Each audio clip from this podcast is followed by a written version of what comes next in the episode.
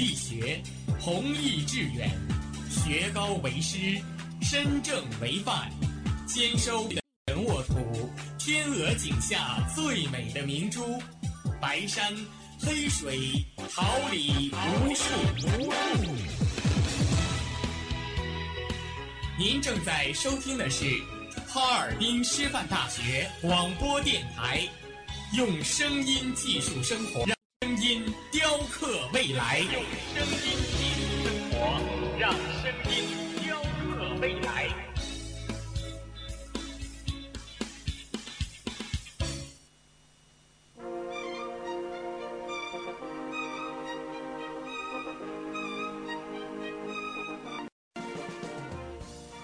春华秋实，桃李不言。炫动之声，无限精彩。FM 七十六点二。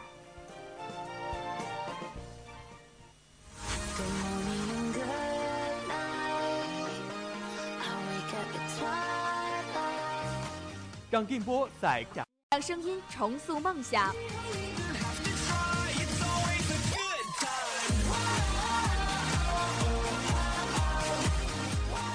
在青春的旅途上，用电波打破沉寂。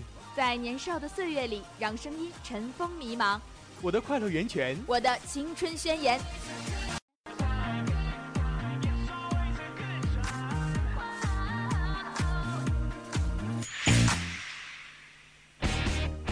滨师范大学广播电台。正青春，传递正能量。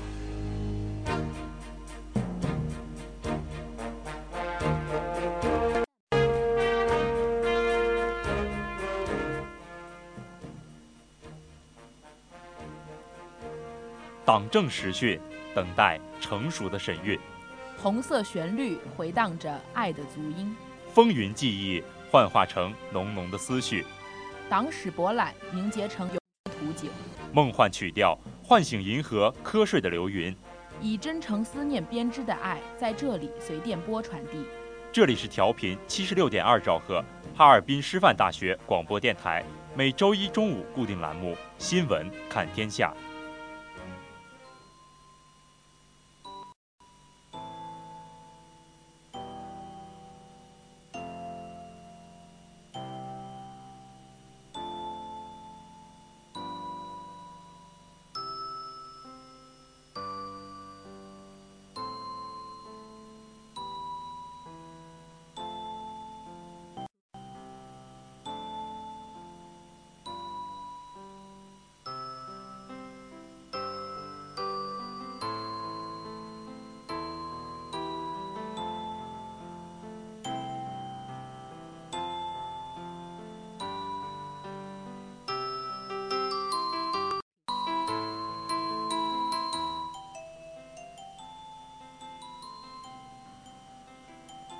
听众朋友们，大家中午好，今天是二零一七年四月二十四号，星期一，农历三月二十八，欢迎大家的准时相约。最新的时政新闻，最真实的社会百态，校园资讯，一切尽在最前沿的新闻栏目《新闻看天下》。我是播音夏继远，我是播音涂安琪，代表监制刘琦，实习监制胡爽，编辑黄鑫，导播董泽华，新媒体张帆、徐静媛。办公室陪寒霜，带给您最真挚的问候。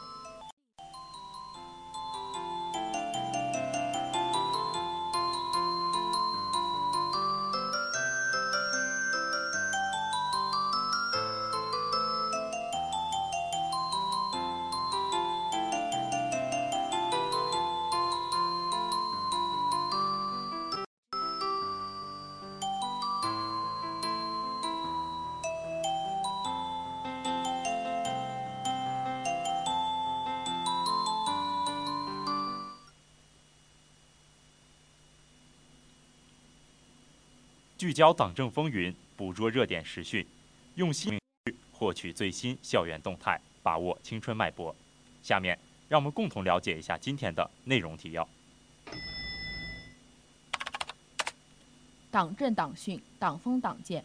今天的党训传真将为您带来：十九大前夕，总书记基层听民生，问计于民，新调整组建八十四个军级单位。习近平发布训令的相关报道。民生国情、港澳台事、国际要闻，实时观察将为您带来。香港首批共享单车投入使用，环保部回应河北等地出现相关报道。革命先驱者，让我们一同走进革命先驱者邓恩铭，了解他短暂却辉煌的一生，学习他坚韧的性格、忠于革命、忠于党的革命精神。关注获取校园最新资讯，敬请锁定我们的校园实时动态。我们今天将为大家带来：我校举办2017年度消防应急演练暨大学生春季长跑比赛。党委副书记孙立军、副校长臧淑英一行到民办学校调研的相关报道。花季青年绽放新生，让我们聆听青年之声为我们带来。第七届全国大学生绿植领养活动吉林大学站成功举行的相关报道。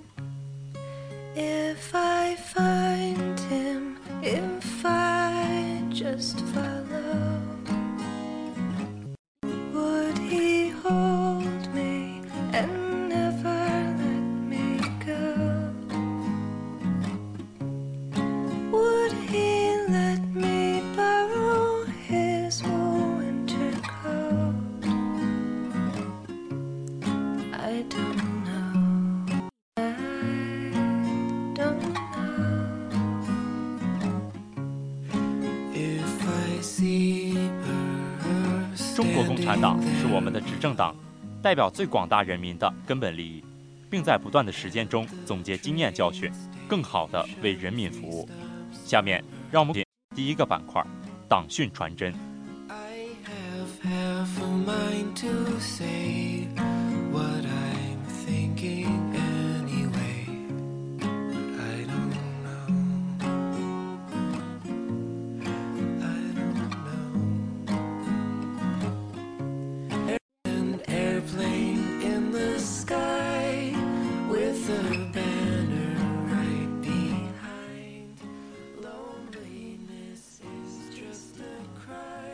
十九大前夕，总书记基层听民生，问计于民。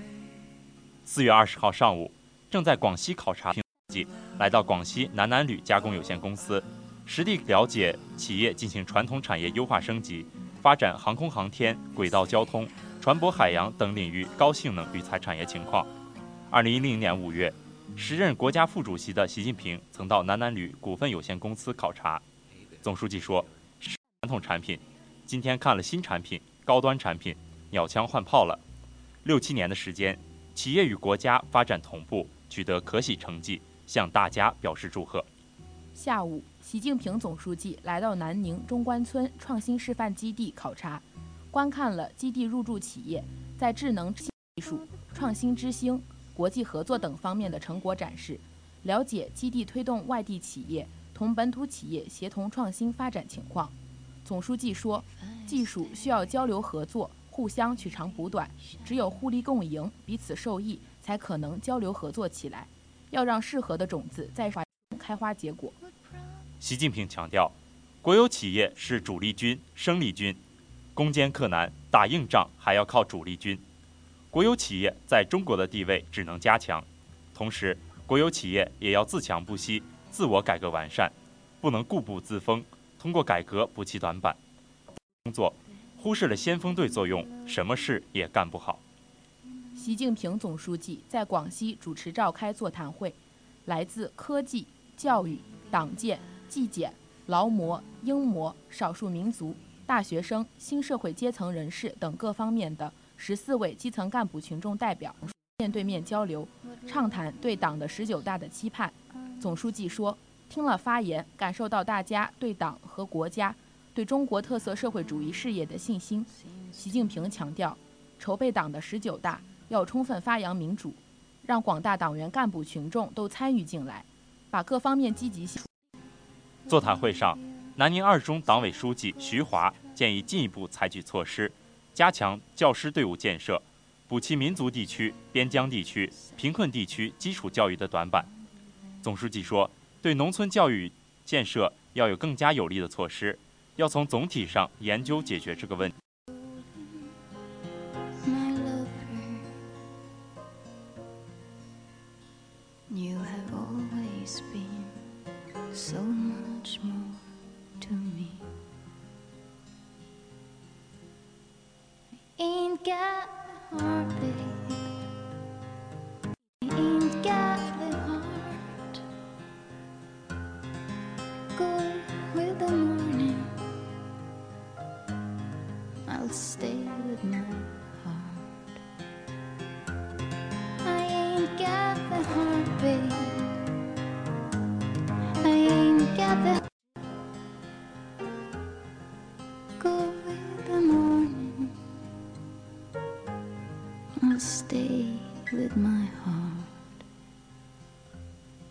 stay with my heart. You know, 组建八十四个军级单位，习近平发布训令。四月十八号，中共中央总书记、国家主席、中央军委主席习近平接见新调整组建军级单位主官，并对各单位发布训令，强调要坚决贯彻党中央和中央军委决策指示，在市下的强军目标为引领，贯彻新形势下军事战略方针，坚持政治建军、改革强军、依法治军。聚焦能打仗、打胜仗，推进各项工作，聚精会神锻造召之即来、来之能战、战之必胜的精兵劲旅，为实现中国梦、强军梦做出。上午十时许，习近平来到八一大楼，同新调整组建军级单位主官亲切握手、合影留念。代表党中央和中央军委对新调整组建的所有军级单位和全体指战员致以热烈的祝贺和诚挚的问候。之后，习近平发布训令，党中央和中央军委决定，全军新调整组建八十四个军级单位。新调整组建的军级单位是新体制的重要组成部分，在维护国家主权、安全、发展利益中使命光荣、责任重大。习近平对新调整组建的军级单位提出四点要求：是要坚决听党指挥，坚持党对军队的绝对领导，坚决维护党中央权威。始终坚持部队建设政治建设方向。二是要时刻准备打仗，强化战斗队意识，时刻听从党和人民召唤，忠实履行党和人民赋予的神圣使命。四要提升作战能力，适应一体化联合作战要求，适应新体制新编程，锐意改革，加快向智效能型和科技密集型转变，打造坚不可摧的战斗集体。四是要培育过硬战斗作风。发扬人民军队光荣传统和优良作风，自过硬部队，努力为人民军队争取更大光荣。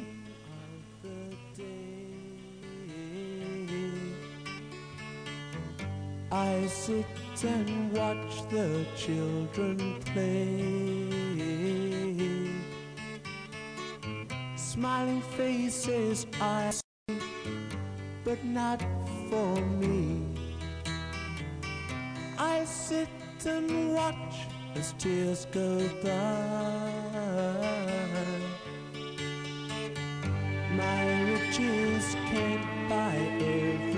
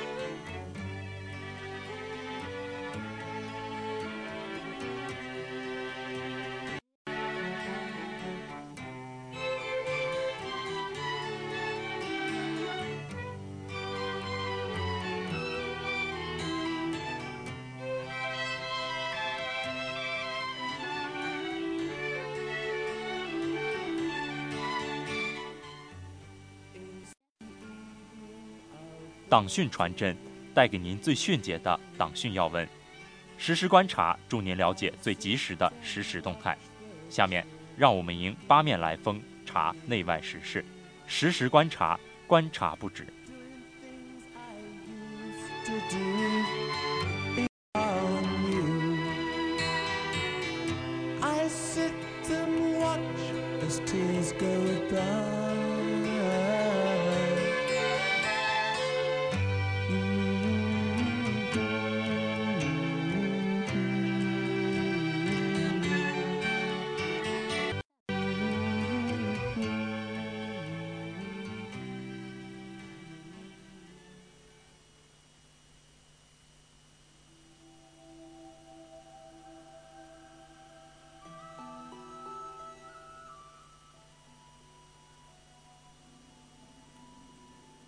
香港首批共享单车投入使用。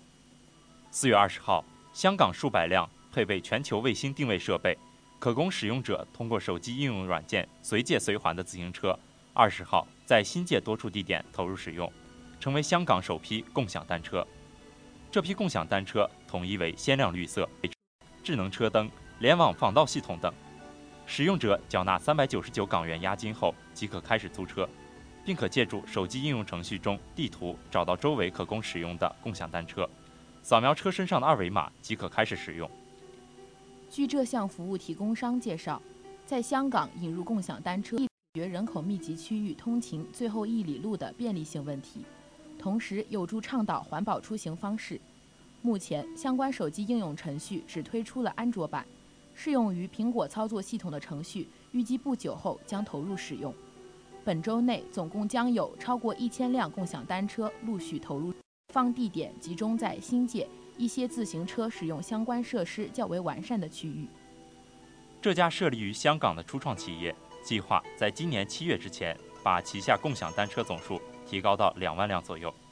今年底把共享单车服务拓展到九龙、港岛等地。香港单车联表示欢迎，并看好共享单车服务在市区的发展潜力。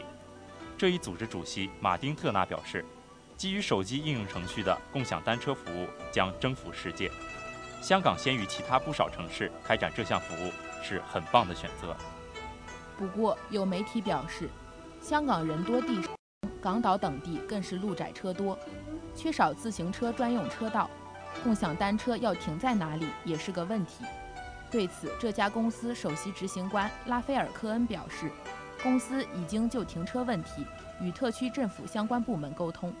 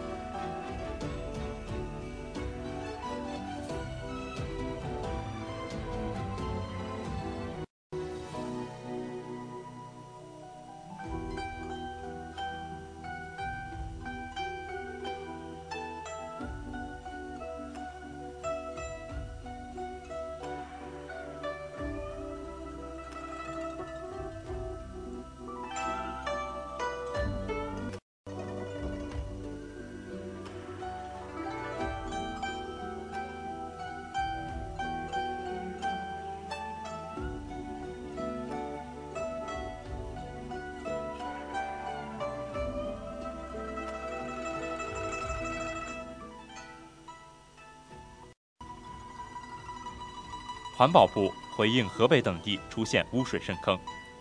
四月二十号，据中国之声新闻纵横报道，本月十八号，一篇华北地区发现十七万平方米超级工业污水渗坑的图文报道吸引了公众注意。报道中披露，在河北省廊坊和天津市静海区内存在着三处工业污水渗坑，河北省的两处面积分别达十七万平方米和十五万平方米，天津市的则有三万平方米。这批渗坑不仅面积大，且存续时间长，会以对当地的地下水安全造成严重的威胁。央广记者第一时间联系了发现这批污水渗坑的民间环保组织两江环保负责人向春，他描述了当时看到的场景。首先看到坑很大，看到坑里面的水全部都是锈红色，而且浓度是比较高的。因为水的颜色越深，说明水高的这样一个状况。而且我们看当地的状况，也是这个渠很长。现在没有水的地方，水位线以上都还可以看到有很多被泡过的部分，说明已经有很多水升到地下水了。这个势必就会对地下水造成很大的污染。在所发布的相关图片中，清楚地看到污水呈现黑红色，绝对可以用触目惊心来形容。那么，坑内污水为何物？这么大的深坑究竟是由什么导致的？污染源又来自哪里？向春介绍了他们所掌握的相关情况：三个，河北有两个，天津有一个七万，有一个十五万，有一个三万。因为我们调查时间有限，我们去做这份调查，我们是有其他的工作在那边经过的时候看到的，所以我们的信息也比较有限。从哪里来的这个事实上是没有查到的。据向春介绍，发现这些污水渗坑，已经联系当地环保部门，期待他们展开进一步调查。而此事的披露也引起了环保部门的高度重视。十九号下午两点半，环保部向媒体表示。针对媒体报道，河北等地发现多处污水渗坑，对当地环境造成威胁一事，环保会河北省政府立即组成联合调查组，赶赴现场进行调查。有关调查情况将及时向社会公开。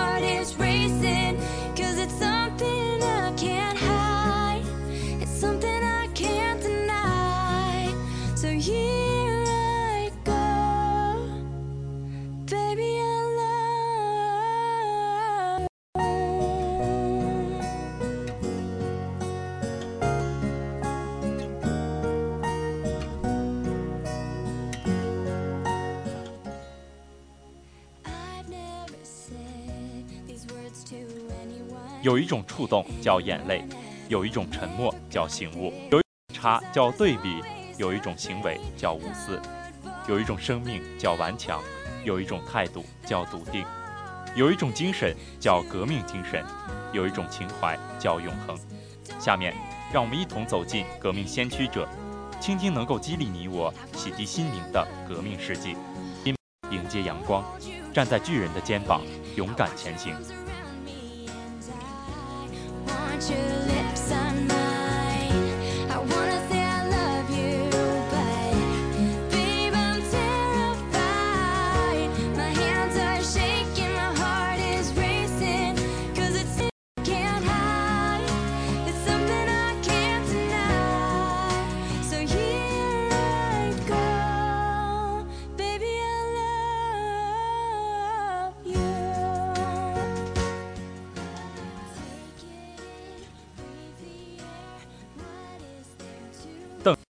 邓恩铭又名恩铭，字仲尧，男，贵州荔波人，水族，中国共产党创始人之一，山东中共党组织的创始人。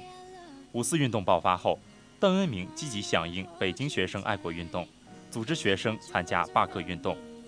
一九二八年十二月被捕，一九三一年四月于尾八路刑场就义。一九一九年五月四号，五四运动爆发后。在五四爱国运动的影响下，他积极参加反帝反封建的斗争，并在斗争中接受了马克思主义。一九二一年七月，邓恩铭与王角的济南共产主义小组赴上海出席中国共产党第一次全国代表大会。当时，邓恩铭年仅是是十二名代表中年纪最轻的，也是唯一的少数民族代表。一九二七年四月，邓恩铭赴武汉。出席中国共产党第五次全国代表，他到武汉向中央汇报工作，并到毛泽东举办的农民运动讲习所讲课，介绍山东工运农运情况。一九二七年八月回山东后，任中共山东省执行委员会书记。大革命失败后，邓恩铭辗转山东各地、青岛和济南之间，领导党组。一九二九年一月十九号，因叛徒告密，省委机关遭破坏，邓恩铭在济南第二次被捕。他在法庭上和监狱里同敌人做了英勇的斗争，并组织领导了两次越狱斗争。一九三一年四月五号。他与刘谦初、吴立时等二党党员一起被国民党山东当局枪杀于济南纬八路刑场，牺牲时年仅三十岁。二零零九年九月十四号，邓恩铭被中央宣传部、中央组织部、中央统战部、共青团中央、解放军总政治部等十一个部门联合组织，反为新中国成立做出突出贡献的英雄模范人物之一。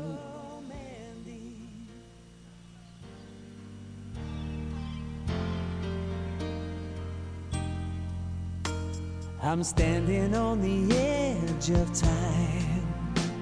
I walked away with love.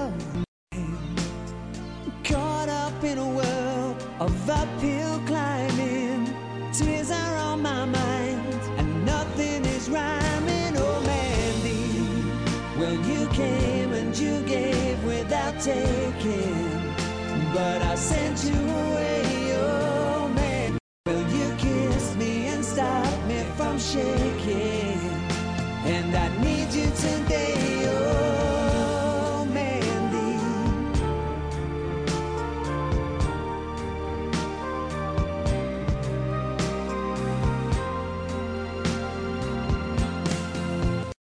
Yesterday's a dream.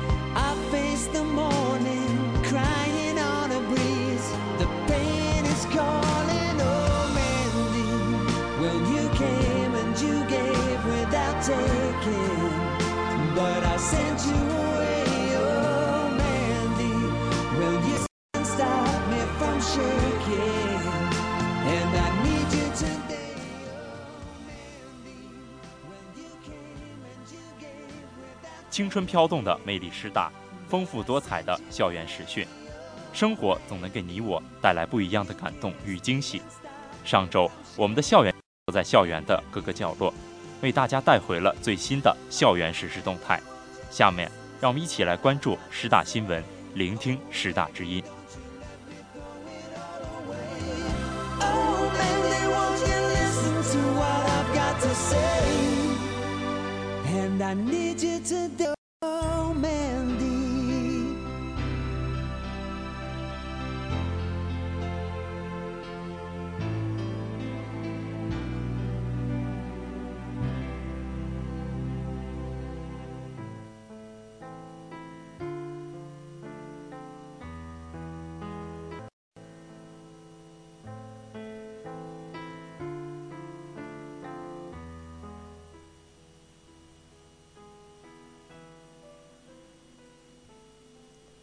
我校举办2017年度消防应急演练暨大学生春季长跑比赛，为积极响应我省宣传活动和教育部阳光体育运动号召，贯彻落实学校安全工作会议精神，在学校安全委员会、运动委员会的体和哈尔滨市公安消防支队呼兰大队的支持下，四月十九号下午，学生工作部、武装部、团委、体育科学学院共同举办消防应急演练暨校园春季长跑比赛。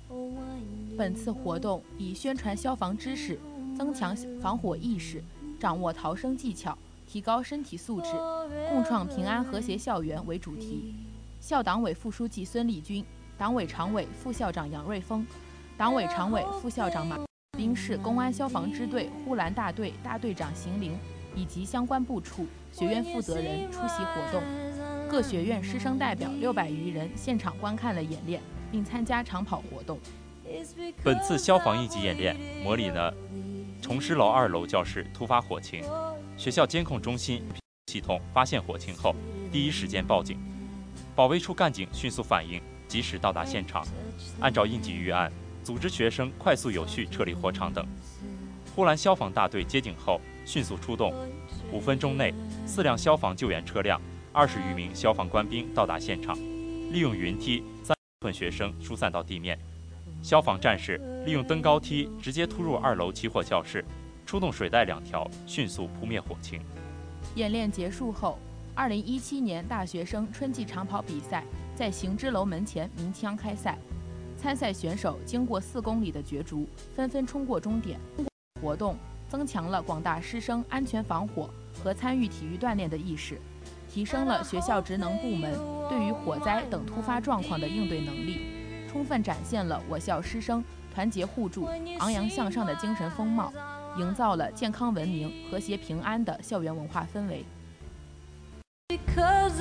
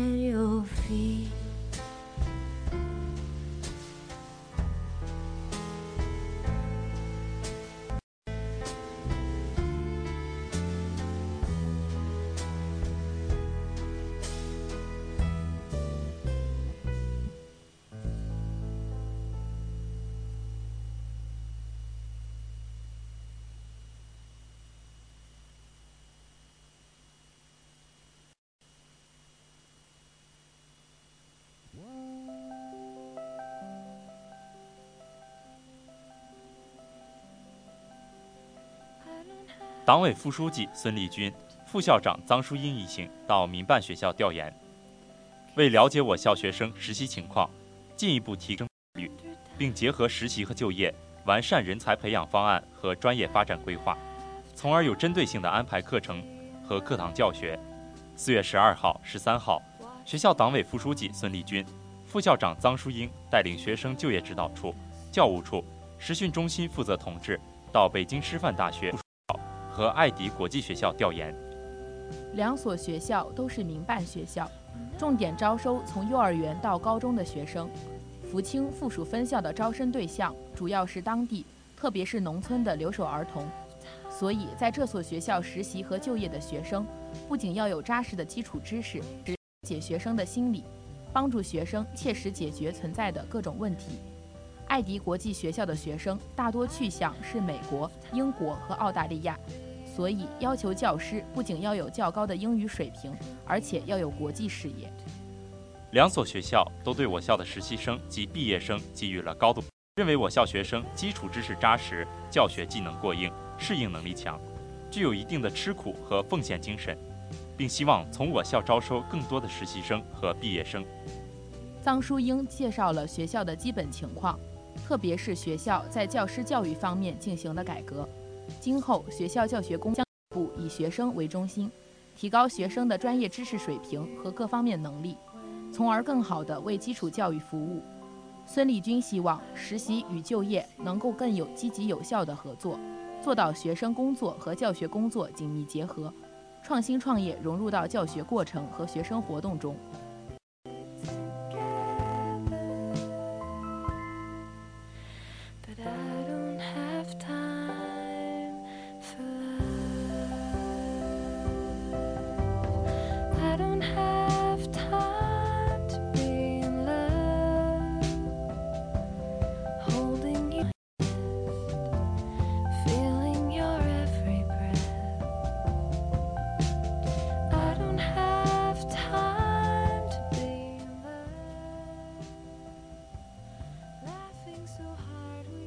花季岂无言，雨季何无声。静聆绿芽心，舒展奏青春之曲，听青年之声，舞木叶之步，燃热血之火。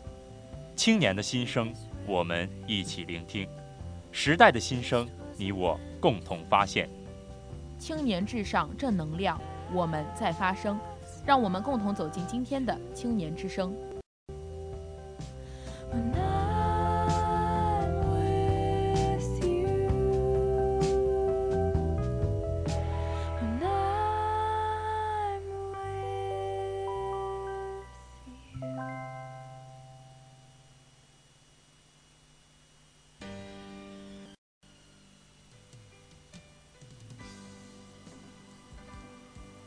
第七届全国大学生绿植领养活动吉林大学站成功举行。四月十八号，由吉林大学吉大青年报社承办的“有种青年为爱发声”第七届全国大学生绿植领养活动在南区体育馆前拉开帷幕。此次的绿植领养活动由共青团中央学校部和微博校园共同发起，今年并特邀明星王源作为形象大使。本次活动采取线上微信预约与线下绿植领取结合的形式走进吉大，参与者通过线上预约名，可凭报名信息到现场领取绿植种子。活动旨在鼓励大学生参与到绿色植物种植行动中，唤醒大学生的环保意识，号召大学生关心校园公益事业，担当青年社会责任。四月十八号清晨，吉大青年报社的工作人员北门前的广场。进行紧张而有序的准备工作，工作人员准备了勿忘我、满天星、波斯菊和多肉等绿植种子，并在现场详细介绍了领取种子的步骤，耐心解答领取绿植种子的同学的疑惑。四月十八号六时许，本次绿植领养活动在落日医院处。据悉，吉大青年报社共生产新媒体内容十余篇，浏览量达两万两千一百二十七次，进行预热现场宣讲。PC 端及 LED 海报投放等，覆盖万余人次。另外，此次活动还得到了许多热心环保的团体支持，我影响力度，宣传了校园环保意识。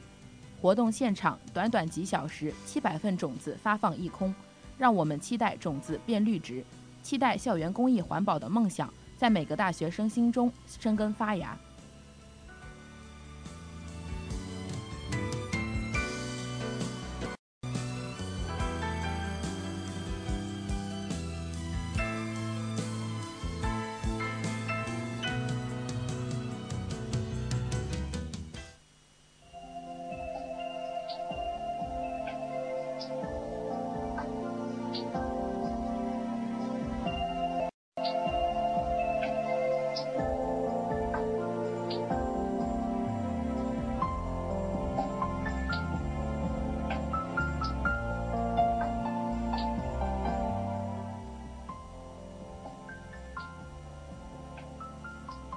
不同的日子，同样的问候。让我们跟随新闻看天下的脚步，一同来关注本周的天气情况。星期一白天多云，十五到四摄氏度，西风三到四级。星期二白天阵雨，十二到二摄氏度，西风三到四级。星期三白天晴，四到三摄氏度，南风一到二级。星期四白天晴，十六到五摄氏度。北风微风，星期五白天多云，十七到七摄氏度，西风微风。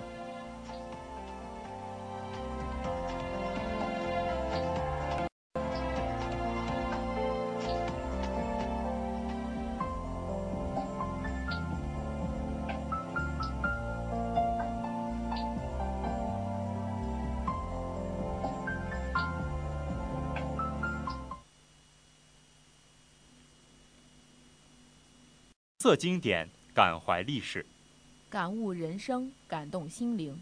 新闻看天下，吹响最迅捷的消息短笛；新闻看天下，奏响最动人的新闻乐章。播音：夏继远、涂安琪，实习监制：胡爽，编辑：黄鑫，导播：胡。感谢您中午的，感谢大家的收听。下周一我们再会。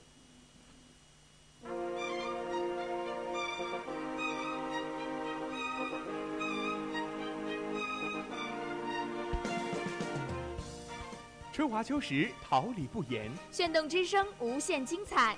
FM 七十六点二。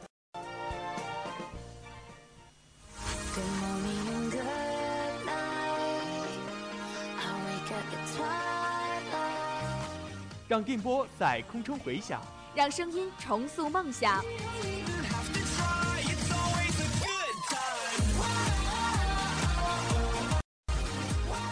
在青春的旅途上，用电波打破沉寂。在年少的岁月里，让声音尘封迷茫。我的快乐源泉，我的青春宣言。